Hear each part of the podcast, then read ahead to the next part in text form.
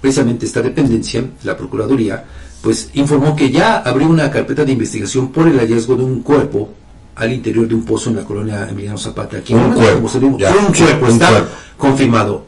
En un primer momento desde- Se habló de dos. habló de que eran dos. Sí. Incluso algunos medios, entre comillas, se aventuraron a decir que no, que había muchísimos más. No, la Procuraduría es la información oficial. Oficial. Oficial, por Sí. eso lo subrayamos así.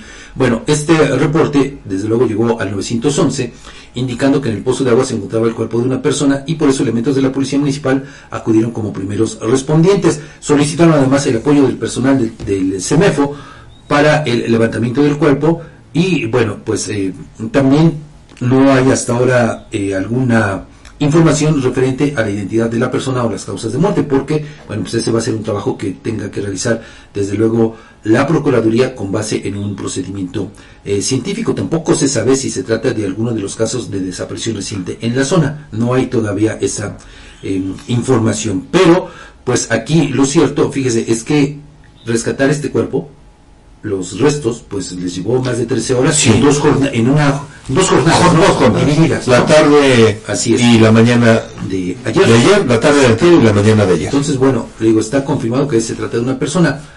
De acuerdo con alguna información extraoficial, se habla de que sería un hombre, Sí. un hombre de eh, más o menos unos 30 35 años. Esa es información extraoficial, pero reitero, habrá de, de darla a conocer la Procuraduría.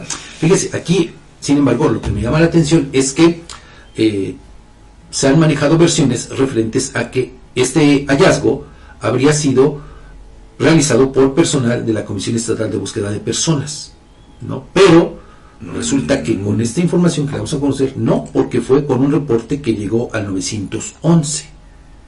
Entonces, otra vez caemos ahí en las Ah, contradicciones, mira. ¿no? Bueno, habrá que determinar precisamente